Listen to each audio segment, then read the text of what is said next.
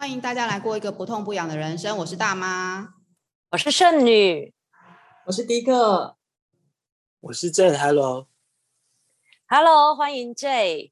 今天很荣幸可以邀请 J 来上我们的节目，这个机缘也是蛮特别的。我来跟大家分享一下，就是我们平常在滑脸书的时候，不是就是看到很多，比如说美图、美景、美食的照片，然后我突然就是发现，哎。怎么有一个朋友，他就是 PO 了密密麻麻的新闻稿？我想说，我们的人生怎么还会有新闻稿出现在 Facebook 这样子？然后我就仔细阅读他写的那个新闻稿，原来是有关于 J 的故事，就是这个标题是“人生因中风急转弯，产品设计师复健当健身”。然后我就觉得，哇！这个真的很很适合我们节目的属性，然后几经那个敲通告，所以今天欢迎 J 来本人来跟我们分享一下这个激励人心的过程。标题，因为他第一段就是写说用力工作用力玩，突然中风按下人生的暂停键，所以就是这本身其实说真的就是朋友的弟弟，所以是个年轻人。然后我不确定之前你是就是怎么样的工作内容或状态，因为我都想说热爱活动、热爱生活的旅行家，然后虽然会加班到很晚，但是每年都会安排自己两三趟的国外旅游，或者是做一些挑战，比如说高空弹跳啊，这个我就是都还没有办法去挑战，或者是去 Times Square 跨年，去爬富士山，这种就是人生真的是蛮多彩多姿的。嗯、呃，应该是就是平常我上班就是这样子，对，然后就是没有时间去运动，然后休假的时候就都都是在家里就宅宅的。可是如果有假期可以出国去玩的话，就会用力去玩，就反而比平常上班更累。这样，对对对。啊、哦，真的，有时候我都觉得出去玩比上班还累。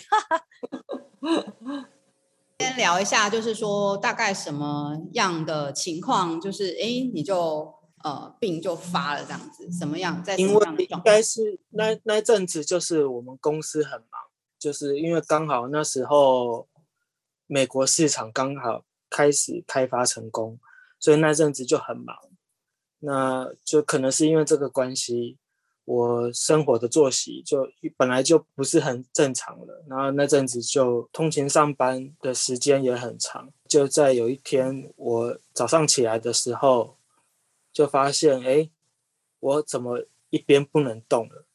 我一开始是以为是鬼压床，后来发现，哎，应该不太对，对，我就爬下床跟家人求救，然后就送到医院。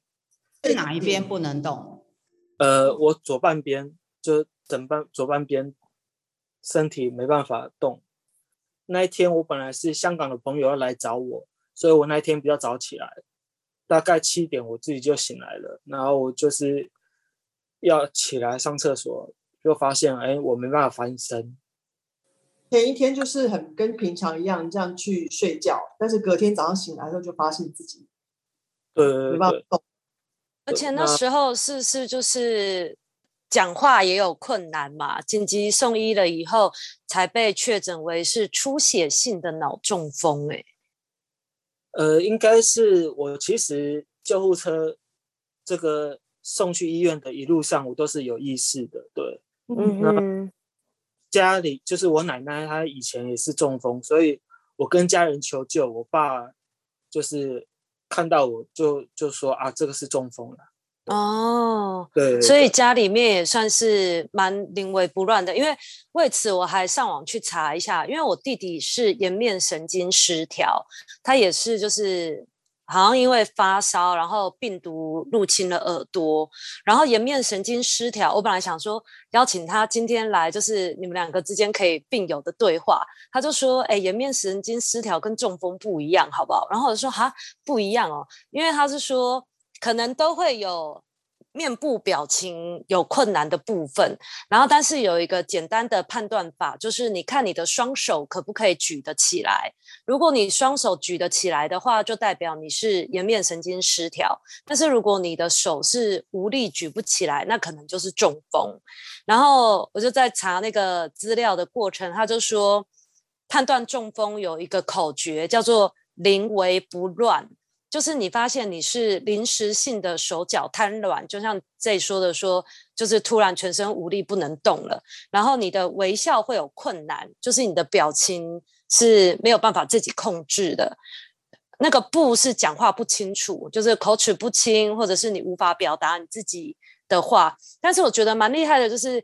现在听 J 在讲话的过程中，真的是条理也是很分明，所以这段复健的过程也可以请 J 再跟大家分享一下。然后临危不乱的乱，就是指说不要慌乱。就像 J 的爸爸很有经验，他说你要记得发病的时间，然后赶快报一一九送医，因为急救有一个黄金时期嘛。J 那时候发病，你自己觉得最糟的情况是怎么样？我那时候只想说，我都已经三十几岁了，因为那时候我其实不能动的时候，我还没想到是中风，我只是觉得突然不能动，我想说我三十几岁该不会要尿床这样。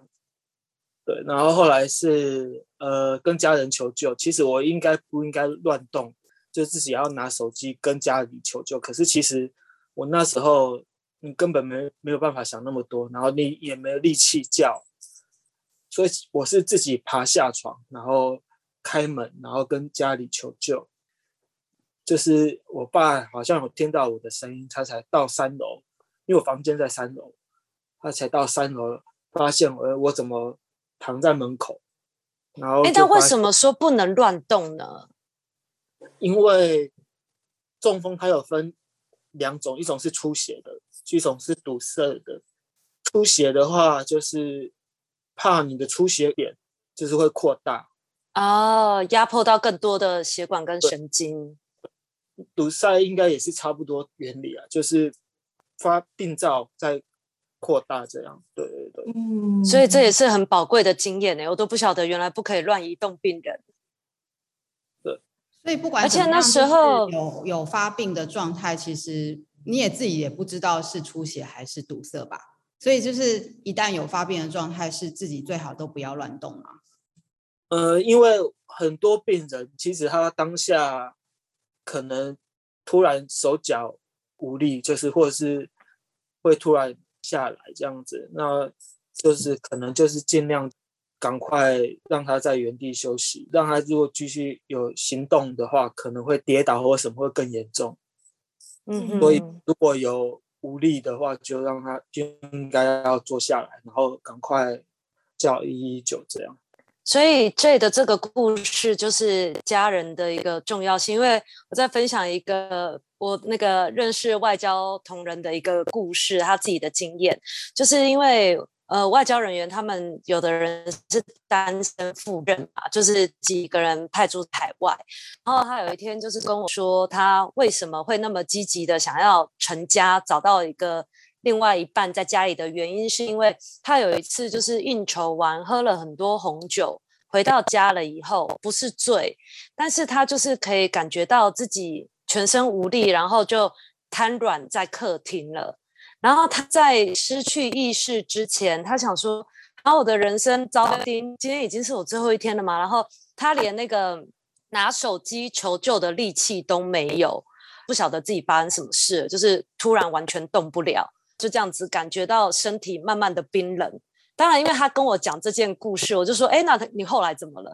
他就说：“啊，我隔天早上就醒来啦。”我说：“啊，你怎么就这样没事就醒来了？”他说：“对啊，不晓得为什么，就是突然失去知觉，然后完全动不了。他醒来的时候躺在客厅地板上，他就马上拿了手机打一一九叫救护车送他去检查。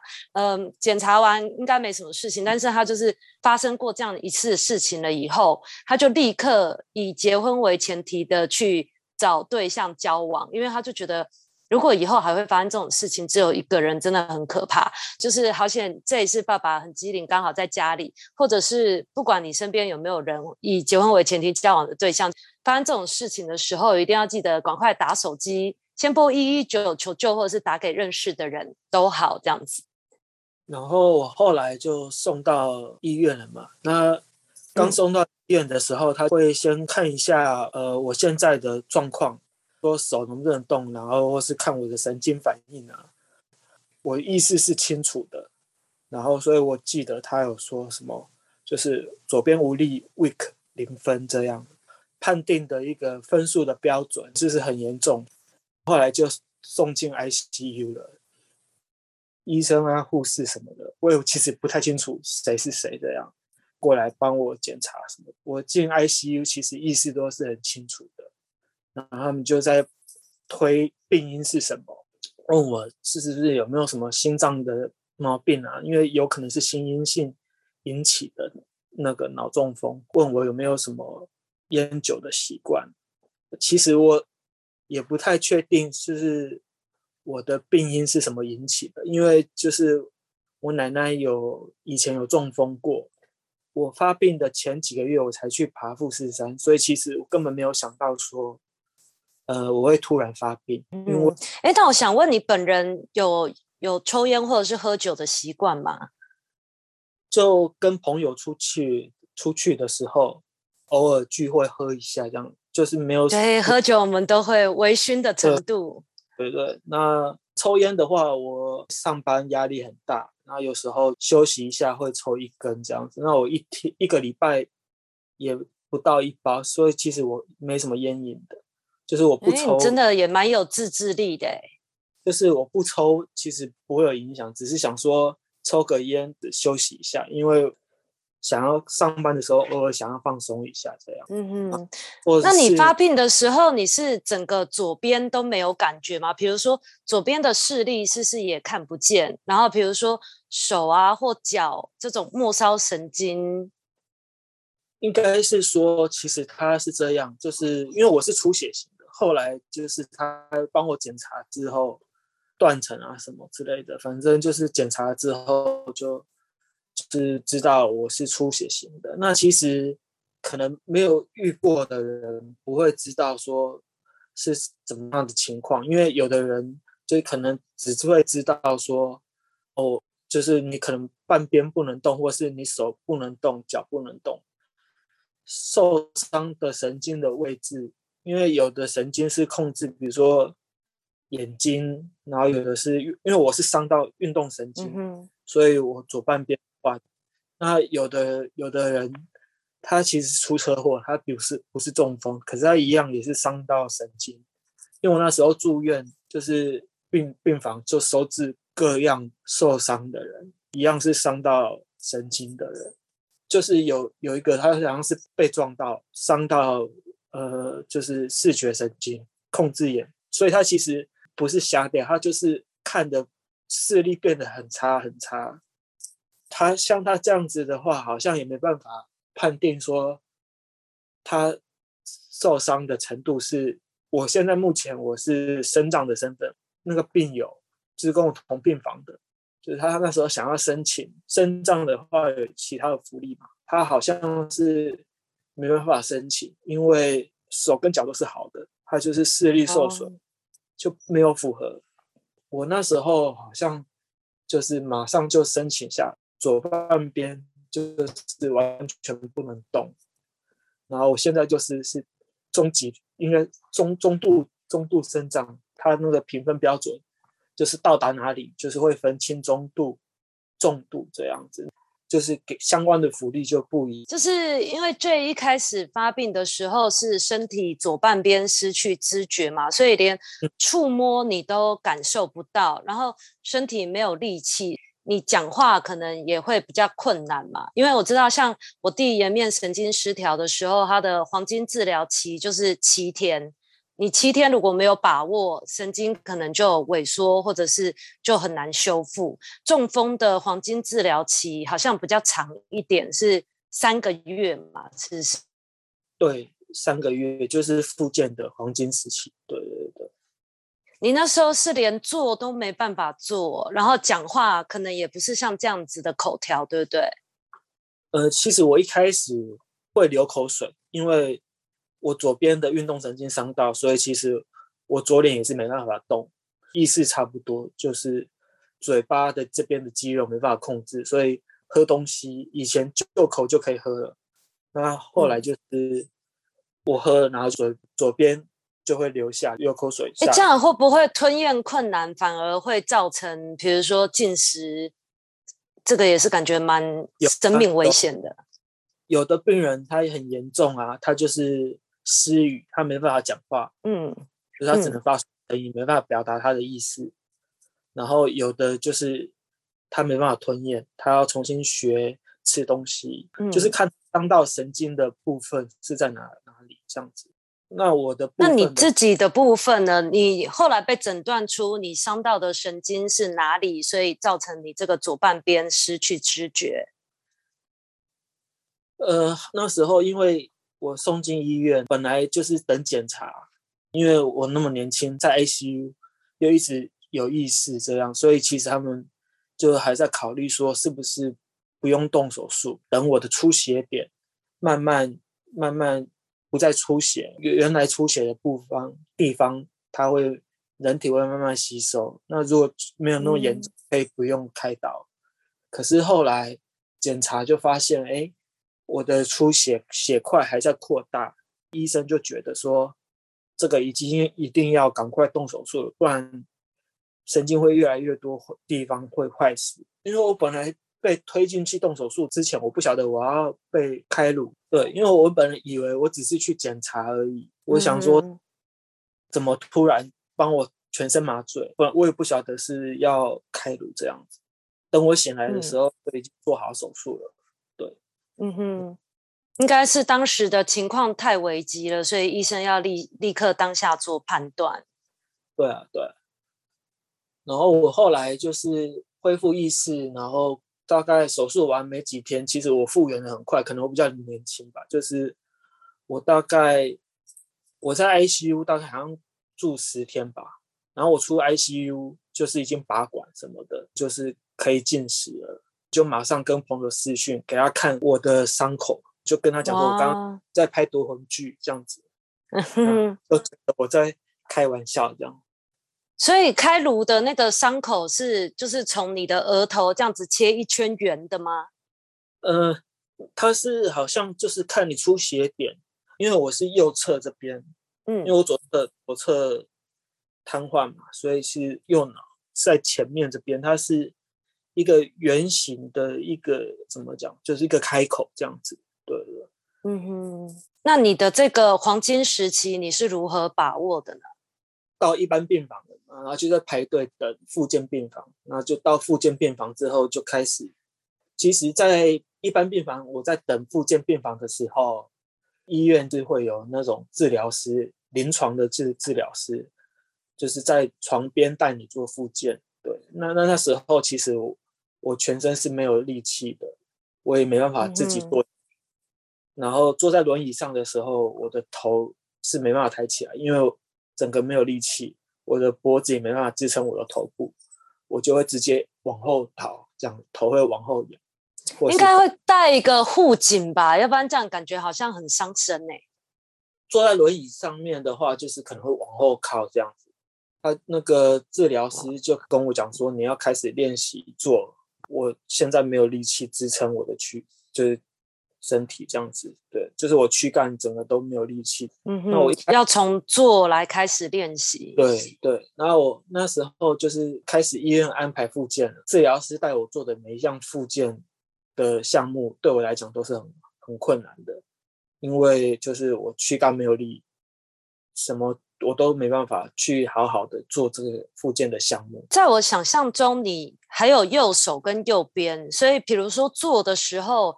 不是应该用右手去撑一下，然后当做一个辅助吗？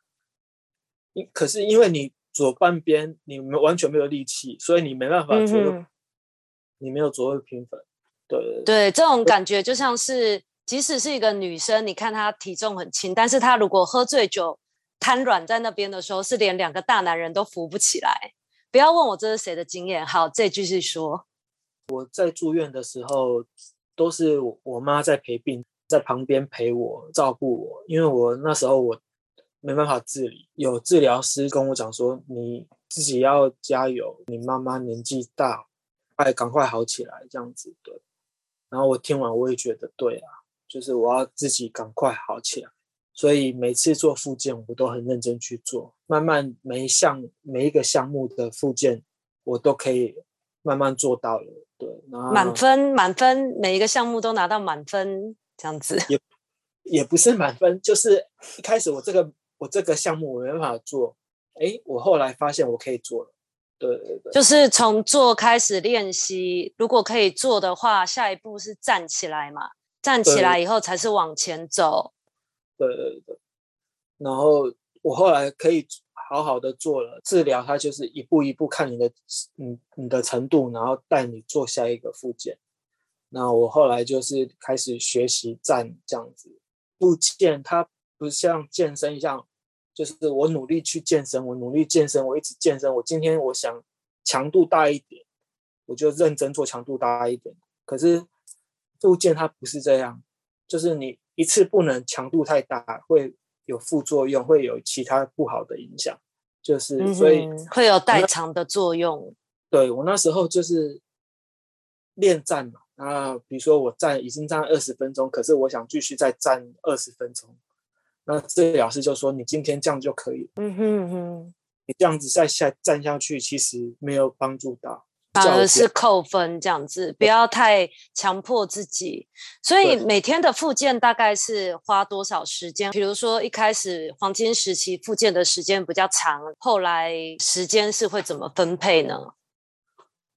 因为我那时候是住院，医院他们都有安排，就是复健课，医院会看病人的状况，然后都是固定时间，那你就是去去等于去上健身房的课一样，我今天的课是两点半到三点，那我就两点半到就去健身房去做复健，差不多这样子感觉。每次复健都是半小时就好了。我是左侧左侧整个瘫痪，那我可以练习到坐起来。它其实有，它是切上肢跟下肢的附件，所以上肢大概是三十分钟，下肢也是三十分钟。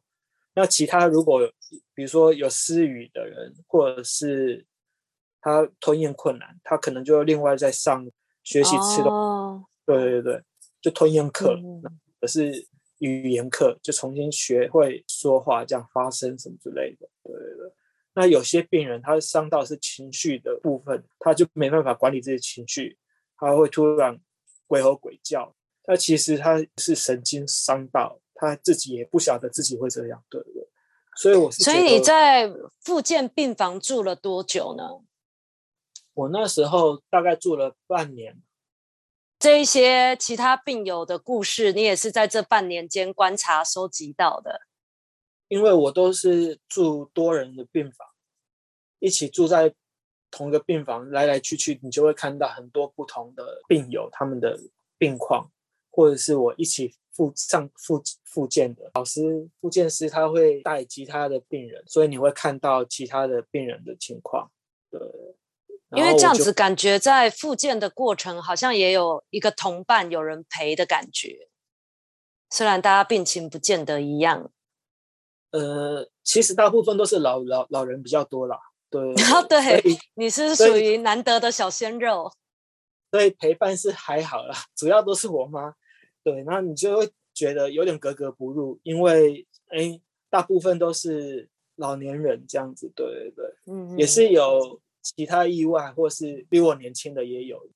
大家现在作息都不正常，然后也没有适度的去运动，对，所以中风好像年龄也一直年轻化这样，对。所以其实我我不是最年轻的，二十九岁就一样发病。那他的状况跟你像吗？其实每个人状况都不一样，因为受损的伤到神经的部位不同嘛，伤的程度也不一样。我伤到运动神经比较算严重的，因为有的他跟我年纪差不多，可是他三个月就出院了，他就可以小跑步或是走路什么都没问题了。对，不过他好像是不定期换侧会麻，会刺痛，会麻，就是有后遗症。每个人状况不一样，因为有的人他虽然比较轻，可是他可能有其他的毛病，对。然后所以真的觉得妈妈很伟大，哎，就是这半年来可能都是妈妈陪着你，给你支持，所以你也想说自己不要辜负妈妈的期望，这样子。那你的工作方面有办法兼顾吗？因为那时候我发病的时候，公司很忙，正在出货，很多东西都是我负责的。有一段时间，我是在医院一边工作，然后一边复健，就是你真的很忙哎，帮忙处理一下工作的东西，这样子，对对对，就是居家办公者的先驱，这样，只是差别在医院。对，对，那当然公司也会体谅我，所以其实我是帮忙处理一些东西而已，大部分的东西就是公司。同事其他人会去做，对对对，嗯嗯，我那时候想赶快好起来，一部分也是想希，就是想赶快回到工作的职场上。因为你发病到现在差不多也两年多了嘛，就是从年一零八年年底的时候到现在两年，复健的情况已经从你原本的那个复健病房，然后回归到正常生活，把复健当健身，你每天的功课之一嘛。对对对，因为就是我住院那段时间啊，路就是复原的情况啊，自己都感受得到，一直有在就是好转。一开始我不能连坐都不会坐，我后来会站，可以慢慢走了，然后我可以走的姿势正常，跟正常人差一点，应该不会不会有太多，因为有的人他想要赶快会走，所以他用了很多代偿的肌肉。后来他走路就会很奇怪，姿势，嗯哼，所以这个是急不得的，这样。对，所以那时候治疗师就跟我讲说：“你不要急，慢慢来。可是你一定要做的姿势要正确，不然你大脑会记忆你的动作，不良的动作被大脑记忆之后，你之后习惯了，你就很难再改回来。”对，对，对，嗯哼。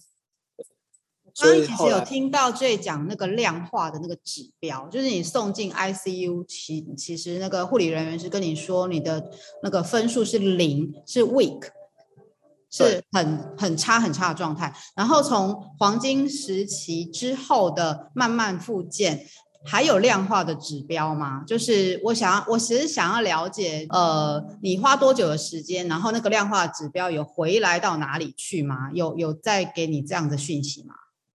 呃，量化，比如说 week 零分，这个跟我，因为我后来就是我有在问说，因为他们还有分 level，就我现在复原是 level 多少多少，那跟一开始他他去量化我判定说我现在是。Week 零分之后，跟我现在复原的是不是同一个方法去判断？就是判断是不一样。那那那那 label 有分吗？就是比如说，诶，因为我刚刚听起来你就是很努力、很努力，想要赶快复健完成。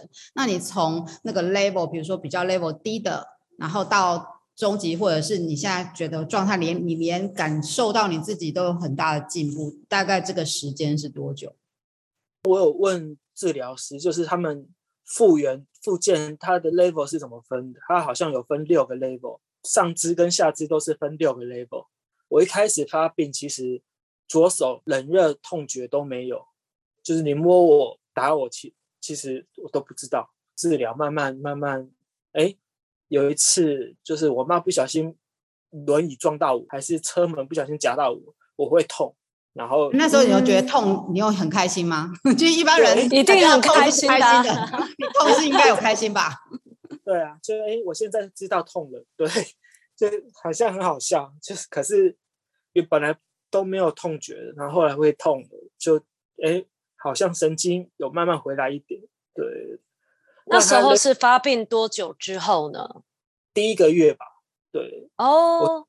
我第一个月后来就慢慢就是冷热都感受得到，触觉跟痛觉也都有了，只是到现在，当然跟好手的部分还是有区别。一开始是你轻轻碰我都不知道，我现在你先轻轻碰感受得到。对，那它量化，它现在附件的 level 分六个 level 嘛，我一开始发病的时候，我有问说，就是哎，我刚开始我的 level 是大概是多少？对，左手上肢的部分比较严重，好像就只有二到三吧。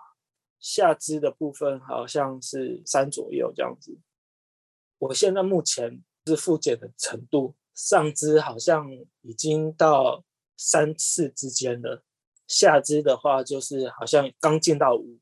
对，哦。那它评断的是，比如说六就是最好的程度了，对，嗯哼哼。那这个它的评分是以病患复健最好的程度来区分。那五的话，好像呃六的话，好像就是你可以控制你的关节的肌肉，就是你可以自如的去控制你你的动作，这样，就好像就是六。六几乎是正常的状态了嘛？就是近几乎是正常嘛？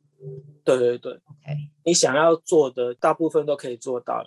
对，那你觉得你可以这么大的进步的关键是什么呢？你觉得是哪哪个面向？是比如说是治疗师给你很大的鼓励，还是他用的机器，还是用他他他用的什么需要配合吃什么药物吗？还是什么？都有都有，因为。他这个没办法很很简单的概括说啊，我用了什么东西就怎么样了，对，因为其实目前治疗上来讲，还没有任何一样机器就是我弄了之后我马上就会好，这现在是没有这种东西。对，那我一开始就是配合传统的复健方式，开始是有说到就是不能一次做强度太太强的。或是一次做太久，会造成不好的影响，就是已经神经受损了。那本来大脑会自我调节的部分，它现在已经不会自我调节了。所以有些他神经受伤的人，他可能受伤的肢体，他都会有不良的张力会去产生这样子。对，那他会阻碍到我去做复健的这个活动。比如说我想要弯手要弯，可是因为有张力的影响。他就会一直想要伸直，那有的是他手一直弯着，你没办法伸直，因为很多病人，你看中风的人，他伤到手或什么，他有的人手都是弯着的，那就是张力，然后久了之后，他就变成这样了。所以这是是也是跟肌肉跟筋膜有关系，所以就是每一个面向都是要兼顾到。对，然后现在除了你被动去拉筋呢，让你张力减缓之外，还有打肉毒杆菌，对，都可以减缓不良的张力产生。这样，对，因为我也想要打在脸上啊，没有啦。就是我姐就想说，哎，可不可以 帮我偷几瓶出来？没有啦。对，可是肉毒杆菌真的很贵，还好健保。有给付，对，所以如果你状况许可，然后你去申请，然后过了之后，就至少可以少一点，就是负担医疗费的负担，对不对？嗯哼，因为我今天要跟这聊天录这一集的时候，我也上网查了一下有关于中风的这件事情，就刚好看到这个 YouTube 肌肉爸爸，他也有在分享中风复健的心路历程。因为我那时候就是我朋友给我跟我说肌肉爸爸的事情，然后我上去查一下，哎，他是什么情况这样子，然后我发现他年纪跟我其实差没多少，他平常是有在健身的人，然后肌肉很发达，是跟我一样发生一样的差不多的事情这样子，对对对。然后后来我就发了，哎，他复原的情况，发现，哎，其实我都没有在运动的人，我跟他好像也没有差太多，所以我觉得，哎，无形中另外一种激励到我的方法，他平常有在运动健身的人，然后就是，当然他复原的比较快，比我好，可是其实我也没有差太远，持续在复健，基本上。都是有在，慢慢好起来这样，对对对。我觉得有一个比较值真的是蛮好的，因为在这个复健的过程中，可能自己会担心说不晓得进步的程度如何。然后像你刚好讲的这个 YouTuber，他因为就是平常有在健身的人，感觉就是肌肉啊很发达，神经都很健康，或者是特别粗这之类的，就会觉得说他复健可能会比较容易达到效果。那如果说我们本身会觉得资质比较不好的话，就比如说平常也没有在特别训练肌肉，或者是在乎过神经的话，就会担心说复健的过程不晓得会不会不理想。所以这也一个蛮好的提醒，就是如果不确定自己做的事情对不对，也可以有一个比较参考值。但是这个还是呼应刚刚说的，并不是说。复健像健身一样多做就是好的，还是要看自己的身体情况来做评量。这的这的情况其实还蛮容易遇到跟你差不多一样的，在复健的过程当中，因为你们是实体空间嘛，对不对？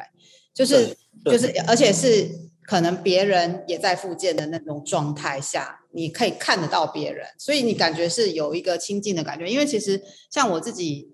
的病况是我们，我们，我们也会去找同样病友来去做一个参考值，这样子。所以，其实，在复健的过程当中，你有认识到跟你类似，比如说呃年龄差不多的，然后或者说就实体实体的是吧？因为 YouTuber 是 YouTuber 嘛，就是哦，你从 YouTuber 就是感受到他的努力，然后也激励了自己。那你在复健的过程当中有认识这样的人吗？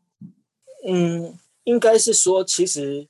你看到人家进步，你也会想要进步，无形之中你可能会给自己到压力。对，其实我是觉得可以激励自己是好事，可是也不要给自己太大的压力，然后不要太太过于跟别人攀。以前小时候，爸爸妈妈都会跟人家比说：“哎，我小孩子功课多好多好。”就是你复健，你不用跟人家比说：“哎，他今天怎么样了？那我我明天我也要怎么样？”你就按照。复健该做的项目，然后医院怎么安排？那你怎么去复健？你该做的就是好好去做，你不要给自己压力，也不要急。对对，因为比较的参考值就是自己跟自己嘛。今天的我比昨天的我好一点点，这样子就好了。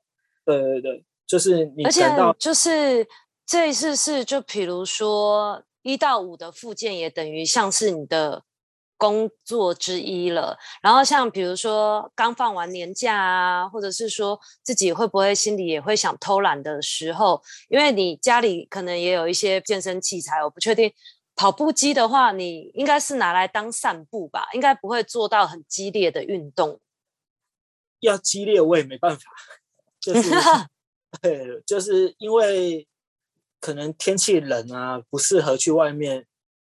走路啊，什么之练习走路，下雨啊什么之类，因为台湾太常下雨了，对，嗯、所以跑步机是之前疫情很严重的时候，那时候又常下雨，你根本不会想出去走，你又担心是会不会有其他风险什么的，因为那时候疫情严重，所以健身器材好像特别便宜，对，那我就挑、哦、挑了一。跑步机，平常我就是在家里有空的时候可以练习走路这样子，对对对，就慢慢。